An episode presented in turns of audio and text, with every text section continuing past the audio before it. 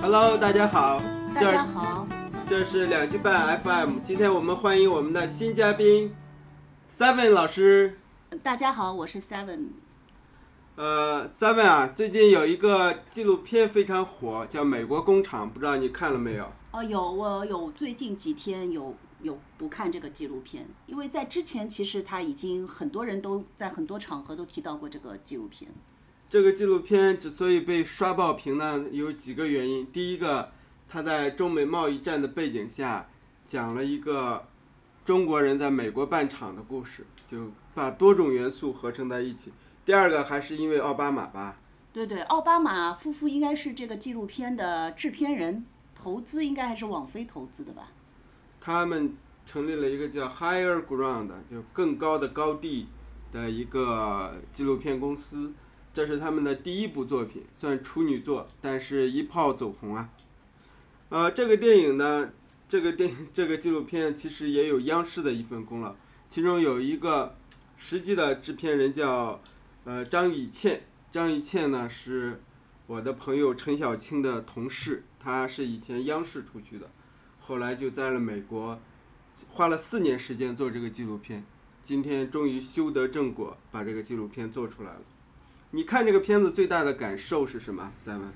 呃，我看这个片子最大的感受可呃，因为我可能看了两遍啊，然后我第一遍看和第二遍看的时候，其实感受有非常大的不同。第一遍看的时候，可能我更多的是站在一个呃，怎么说中国的这个立场来看，但我在第二次看这个纪录片的时候，我其实我能够理解很多当时这个片中的美国人的很多感想。呃，他们的态度，还有他们的一些心里面的一些感想，其实我第二次看的时候，我跟第一次看的时候，其实态度有很大的转变。所以，一个好的纪录片呢，它肯定是经得起多方面的解读的。它就像李嘉诚做的那个香港的广告一样，每一派都能找到自己的观点。这个支持民主党的人认为，这是奥巴马夫妇给特朗普上的一课，啊，因为。特朗普一直抱怨说，这个，呃，美国工人的工呃工作都被这个非洲裔啊、亚裔啊、有色人种夺走了。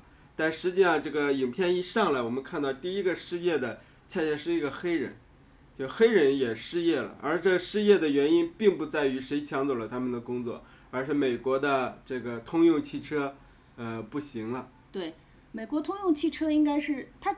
这个纪录片发生的地方是戴顿嘛？对，是美国的飞机飞机诞生之地啊，莱特兄弟的对故乡。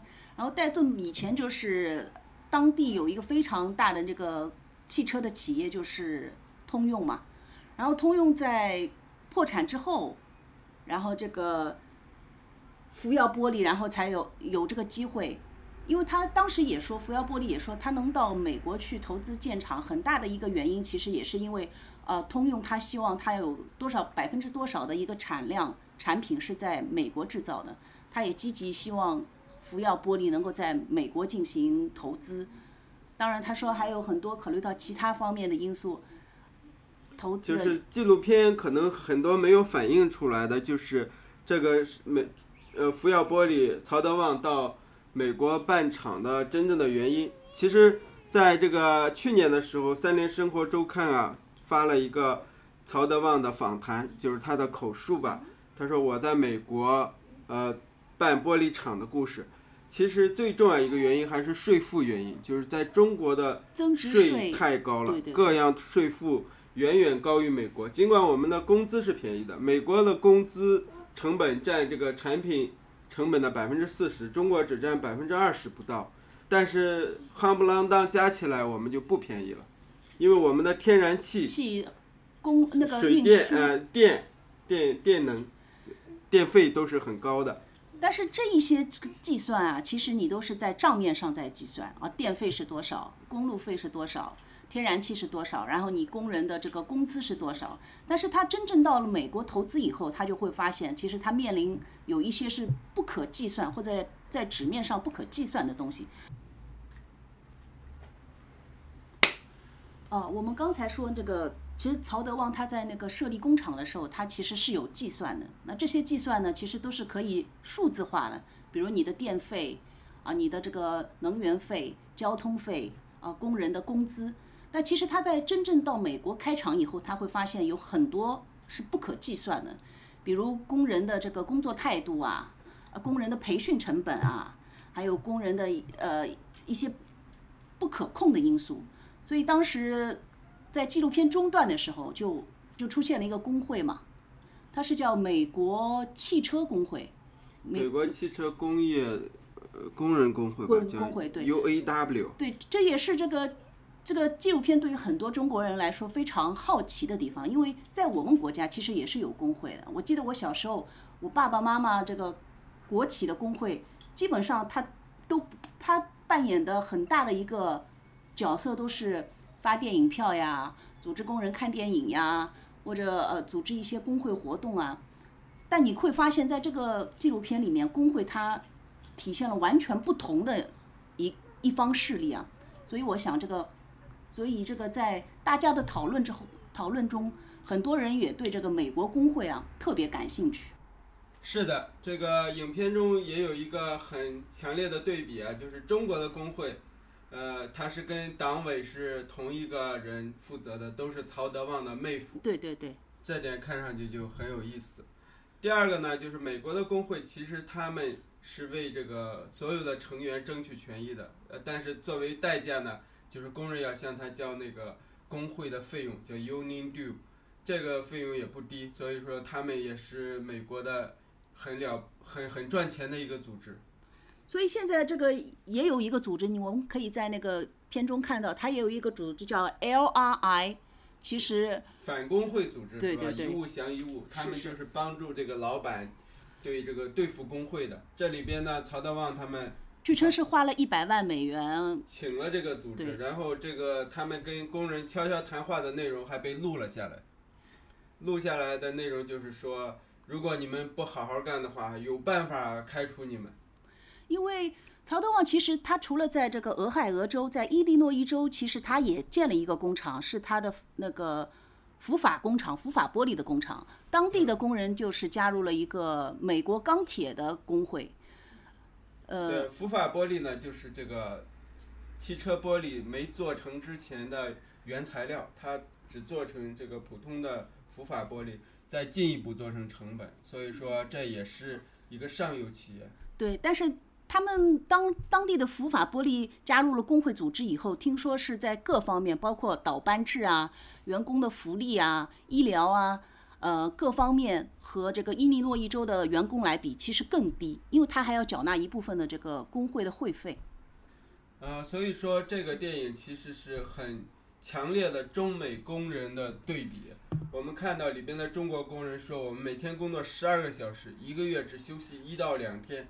听说他们工作八小时，还有双休日，我们居然还不满意。对，呃，他们也不知道不满意，就觉得已经是生活比蜜甜了。这也说明中国这么多年的发展也是靠一代又一代人的牺牲造成的。呃，迟早有一天呢，我们应该也会像美国一样重视劳工的权益啊，这是也是个历史趋势吧。但是这个电影也就看出来，就是现在这个哦呃这个特朗普说这个让美国更强大，让制造业回归美国。呃不是那么容易的。对，基本上我觉得这个希望非常小嘛。从这个纪录片看，让制造业重新回到美国，这个非常非常困难，希望非常小。呃，因为像中国这么多的技术熟练工人，你会发现他们大部分人是顾不上家的，而美国的家庭观念又是非常强，呃，这个对自己权益的保护意识也比较强，呃，所以我们看到这里边。哪怕是面临被辞退的危险，也有很多人举着那个工会的牌子，在工厂里游说。啊，另外一个呢，就是当他们进行工会要不要工会的投票的时候，你会看到很多的那个呃美国人也是站在中国人这一边的。对对，最后好像是八百多票对了四百多票嘛，最终百分之六十对百分之四，都不止百分之六十了。对，这就想起一个就是阿拉伯的童话，就说，呃，一个蝎子想过河过不了河，然后一只青蛙，呃，说我把你驮过去吧。当这个青蛙游到水中央的时候，蝎子蛰了青蛙一下。青蛙临死之前问你为什么这样做？这样做，那个蝎子说：“因为这是 Middle East，因为这里是中东啊。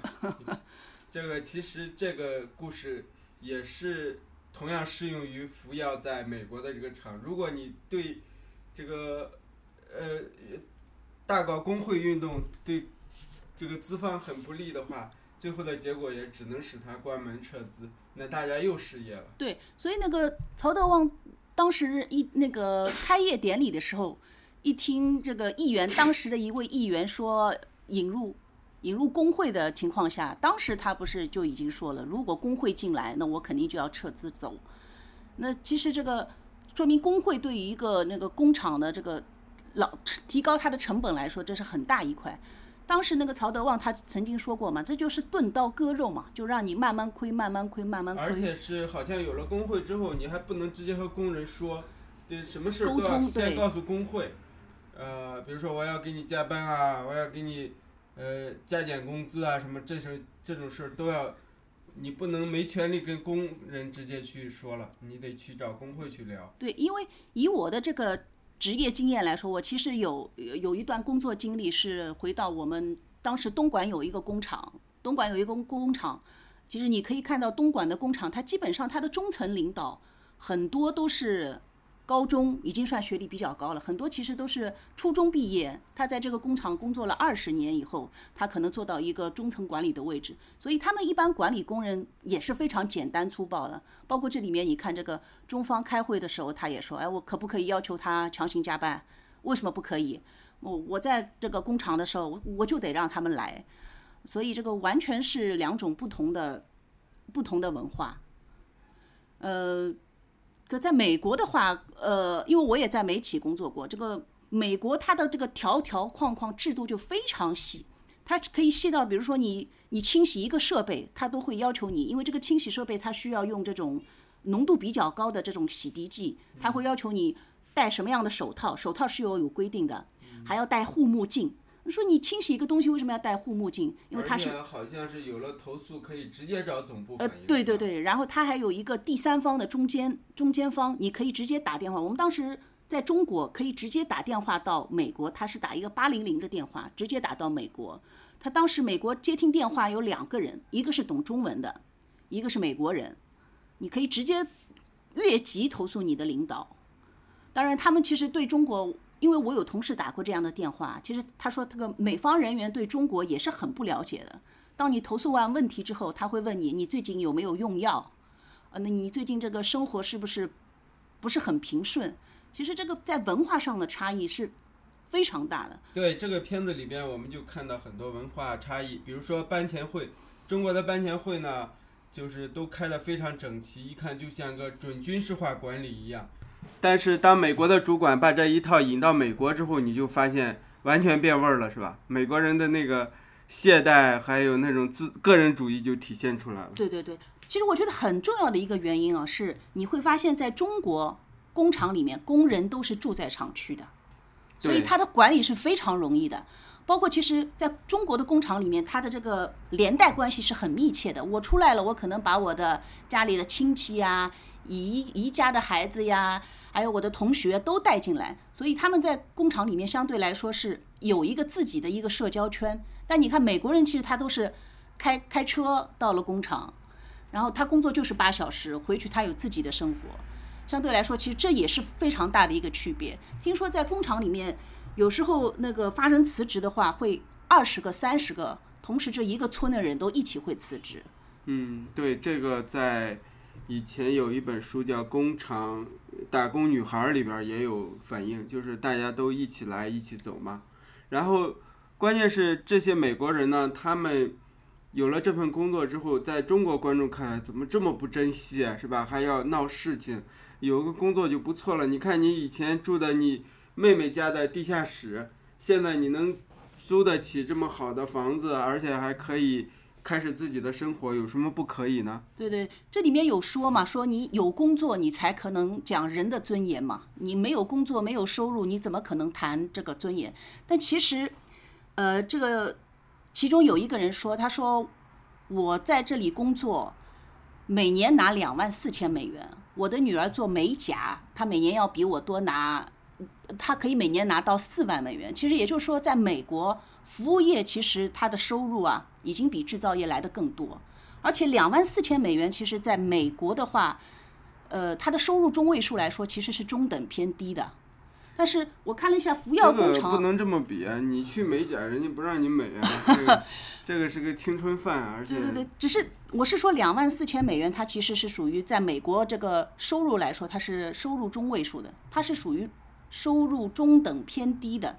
但是福耀工厂的工人一般他的收入有四千，四千左右，因为他有大量的加班嘛，而且他其实是没有支出的。他房租啊，还有吃饭啊，这些都是非常便宜，他不太有消费的这个可能。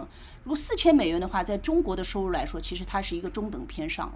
在中国的工厂里都是抢着加班的，因为没有加，光靠那个固定工资你是不够的。对你加班越多，多劳多得嘛。呃，所以说这里边的美国美国人里边也有一次涨薪，每人涨了两美元，就因为。这是因为鼓励他们不参加工会。对对对对，这叫大棒加胡萝卜政策嘛。所以这个片子呢，其实对中国人来说也是一个教育，就是你看一看，我们现在能有这样的发展，也是这么多人牺牲造成的，不是凭空而来的。但是大家也有危机啊，最后这个出现了自动化生产以后，其实对中国人、对美国人每一个在生产最底层的。工人来说，其实都是一种危机嘛。不光是底层啊，其实你人工智能一上来，很多职业都被代替了。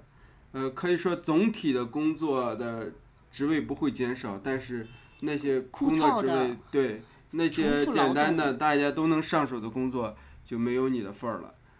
可能以后需要的蓝领工人就是管理一群机械臂的这样的蓝领工人，或者维修这个设备、维修维修这个计算机系统的这些人。这些对于现在这些这些中年人来说，他已经不可能跟上这个时代了。我们看到这个片子里的厂里基本上没有年轻人啊。对，都是四五十岁，都都是岁数比较大。但是对于我来说，我印象比较深的其实是有其中有一个人叫 Bob，他他是说那个王一直是教他怎么处理这个工作上的问题。他我记得他一开始还邀请了他那些中国同事到家里玩。还拿了好多，拍了好多照片。他还说王是我的朋友，他教会了我玻璃上的东西。但最后他还是被机械机械给代替了嘛？他说他们说我速度太慢，然后完成一项工作要两三分钟，所以我我工作了两年半以后，我也失去了工作。这个就是也中国人看这个片子有点脸盲症，好多人 也分不清谁是谁。反正里边有个开叉车的大妈是住地下室的，后来大妈是因为参加工会也被，她是工会非常积极的一个支持者，结果也被辞退了，是吧？对，那他也说，他说我每次心里不愉快的时候，我就把叉车开出去，把这个垃圾箱给弄翻了，我发泄一下。他当时有说，他说让我开叉车，承受这个叉车两倍重的物体，让我去处理，我觉得这个不安全，我就拒绝了。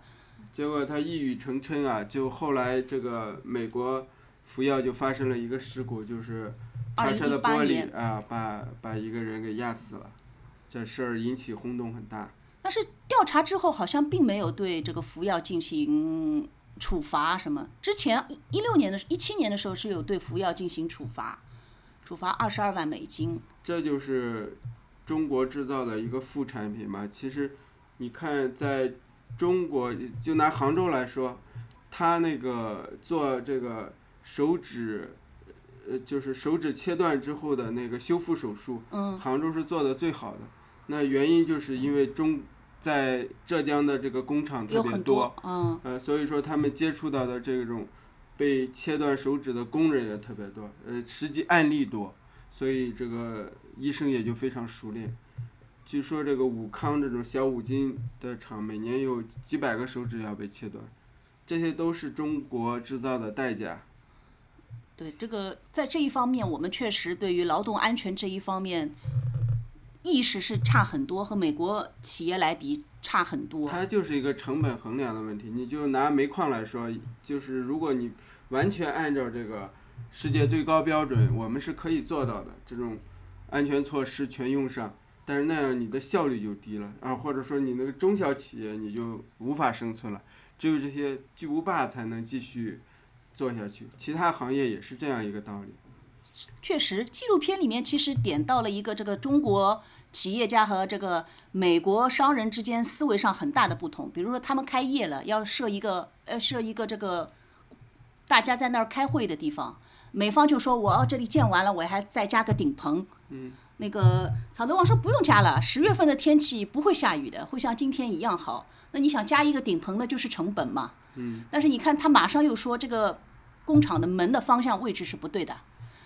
重建，因为这个人相信风水。呃，对风水，因为因为我们当时在这个广东的工厂里也有看到，就广东人啊、福建人啊，还有台湾人，确实非常相信风水。对于这个工厂的这个建什么形状，门要开在哪儿，什么地方摆个什么东西，他宁愿花这个三万五。我们工厂也是当时重新盖了一个门，方向重新重新调整，盖了一个门，据说也花了十万。那他不愿意盖一个顶棚。这个时候他会有商人的投机性，但是呢，他又相信这个好的风水可以可以给我的工厂带来很大的利润。他还有一个问题就是这里边的文化差异，你会发现中国企业是向美国没有什么正经的文化输出的，我们唯一的就是那个企业春晚嘛，请了一些美国的这个中层管理层来，也有企业刊物，也有企业的 歌。对，这是中国的这个特色的一些管理方式。对美国人来说，他不适应、不适用。另外一个呢，就是对待人的态度。这里边那个他们请的中国主管也说，美国人你就要当顺毛驴啊，你要夸奖他们，都超自信。这不光是自信，这是一个对人的基本价值的肯定问题。因为中国这些年以来，基本上是以一个人能挣多少钱作为评价他的标准。美国人不是这样的，他至少他们。宪法里也写的就是《独立宣言》写的就是人人生而平等嘛，所以说，人家在生活中也是这样认为的。我我们不能说因为一个人没有技能，然后又到了中年失业，你就觉得他没有价值，这个就是怎么看待的问题。而我们是没有什么价值观正经的输输出给别人，所以你看那些呃管理层给美国人开会，就是说你们可以多挣钱。你们可以好好养家糊口。其实这是对美国人来说，这可能是最。需求不一样，但是你也可以发现，这个其中有一点，其实中方也没有非常积极的想要融入。你可以发现，他们吃饭其实是分开吃的。嗯。中国人自己炒了几个菜，自己一群人在那吃。美方他可能有有一个区域是划出来给他们吃，给他们午午餐休息的地方。对他们的午餐是三十分钟的免费。就是不带薪的不带薪，对，还有两个十五分钟的带薪的休息时间。对。那中国员工一看，这个太幸福了。不是也有啊？据我所知，这个美方企业都是有十五分钟，嗯，好像满四小时工作满四小时就有十五分钟的带薪休息时间。所以我说，中国人其实虽然到美国设立工厂，但是从这个双方的这个交流来看。中方的这些人并没有很积极的加想加入这个融入到美方的这个环境当中，但是听说当时的这些呃派驻到美国的这些中国工人或者中国的这些中中层，基本上也都拿到了工作签证。你可以看到最后的一个对比啊，那个王他把他的妻子接来了，把他的两个孩子也接来了，似乎还换了一个更大一点的房子。还还养了一条，还有一条狗。但是你看，另一方面，美国人这方面可能就很落寞啊，说，我以前在通用的那个日子，可能再也回不去了。对，所以说这个导演就说，拍这个片子的时候，其实是两种趋势嘛。中国人是，呃，从贫困往上走，美国是从中产往下滑，所以他们两个的心态是不一样的。这个。当然，这个片子呢，其实也不是说是完美无缺的。你会发现，纪录片它其实说是客观公正，还是有立场的。这一个镜头啊，一个人物啊，它就能代表了很多很多的声音。比如说这里边这个，把曹德旺这个形象其实没有刻画的很好，你会发现他很霸道，像一个像一个君王一样高高在上，呃，而且这个这里边我觉得，尤其是这些没有工会啊，还有安全隐患，其实也是留下了很多这个让美国政客攻击中国的一些借口吧。对，但这个福耀玻璃好像已经开始扭亏为盈了嘛？那你从大的趋势来说，它可能在美国还是站住脚了嘛？还是扭亏为盈？而且工人的数目已经从一千多，已经现在有两千名工人了。呃，但是机械臂又要代替很多工人的工作。因为这个机械臂代替，其实它也只能代替简单的、重复的劳动。它现在我们看到的那个机械臂代替的工作，其实就是把那个上游生产的玻璃，下游来不及做检查，它把它水平呃垂直的放在那儿，然后再加两个防撞的点。但是那些技术要求比较高的，或者是在高热。高压、高防爆的这些环境，可能机械臂还是不能完全替代。对，这个在现在这个这个纪录片发生的地方，就是飞机的故乡。这个上个月还发生了一个枪击事件，就说明美国还是有很多很多的问题，就是除了他自己的经济问题，还有他们这个社会安定这方面也都是被人诟病的地方。但是美国的活力可能就在于看上去吊儿郎当，但整体实力人家并不差。对。这个所以说做一些低层次的劳动，这个呃流水线的作业可能不如中国，但是我们也一直相当于在吃这方面的红利。当这方面红利用光的时候，就要想另外的办法了。那比比如说这个曹德旺，他的有些。管理就是，其实就是家长制嘛。呃，以前在央视有个采访说，曹德旺是禁止员工打麻将的，哪怕下班之后也不允许打，就是因为他觉得这种习惯不好。嗯。那美国人他不管你，你下班之后你爱干啥干啥。在工厂里，你你生活在工厂，工作在工厂，基本上工厂会管到你生活当中的点点滴滴，每一个方面他都会管。嗯。然后工厂里面自己也会有医疗部。也会有那些小的超市，所以基本上生活在工厂里，它相对来说是还是一个比较封闭的一个状态。所以中国企业家这些工厂都喜欢用一个词叫做半军事化管理嘛。嗯。早上要出早操，然后要开班前会，然后呃，当然你他会也会有很多工会的一些活动，这里面也可以看到啊，有很多会工会的活动。比较有意思的是，这个曹德旺的妹夫不是工会的。主席嘛，还同同时好像也是党委的党委的，党委书记。对他当他当时是这么形容这个企业和工会的关系啊，他说我们就像两个轮子，我们其实是在同一条船上的，啊，这个船沉了可对我们是不好的啊，我们应该要看到这个企业好才会有我们的发展的一个空间。但在美国工会不是，肯定他不是站在这个资方的，他肯定是站在劳动一方的。虽然说这个，其实美国工会也很多也是持有这个企业股份的，但是他更多的还是可能站在劳方，替劳方争取权利，争取福利。就奥巴马投资这个纪录片呢，不管什么原因，呃，他是成功了。而作为纪录片来说，他的讲故事的方式是非常巧妙的，呃，而这个。片子没想到在中国也引起这么大的轰动和欢迎，这作为一个纪录片的制创造者来说是很不容易的一件事情，也说明这个纪录片的作用超过一篇论文啊，超过一个大型的报道，影像的力量是最强大的。我那我其实是是想问一下王佩老师啊，那通过这个纪录片结合现在的这些时下的一个中美贸易的这样一个局势，你觉得？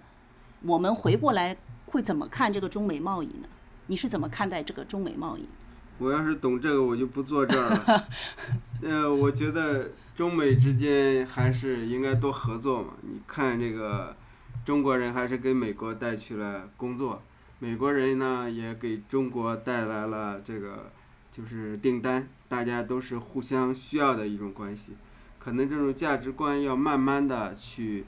呃，互相的理解，互相的交融吧。嗯，那这里边我觉得最感人的一个镜头就是一个老美看完中国人的这个演出，尤其那帮孩子在台上表演，他就留下了热泪。集体婚礼啊，集体婚礼之后留下了热泪，因为这说明这个文化之间的隔阂不是问题。这就像以前有一首歌唱的，就是从列宁格勒到莱克星顿，这个呃，父亲永远爱自己的女儿，然后每次当他们把新娘的手交到新郎手里，他们的眼含眼里都是饱含热泪。无论是美国人还是苏联人，就是其实大家都在全球这个一颗星球上，大家都有着同样的情感，也应该和平共处吧。对，我觉得也是啊。这个通过这个纪录片，我们可以看到，其实中美在文化上面的差异，其实远大于你你说的什么技术呀。呃，这个生产能力啊，就文化上的差异很很大。但是弥补这个文化上的差异，可能我们更多的还是需要同理心、互相理解啊，这样才能那个。那至于中美贸易啊，那个好多人现在有不同的看法，但是我个人还是持比较乐观的态度吧，因为我觉得中国需要美国，美国同样也需要中国。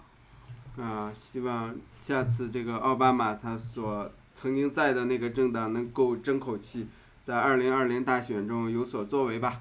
我们今天的两句半就讲到这里，谢谢大家。谢谢大家。谢谢三位老师。谢谢王佩老师。好，再见。再见。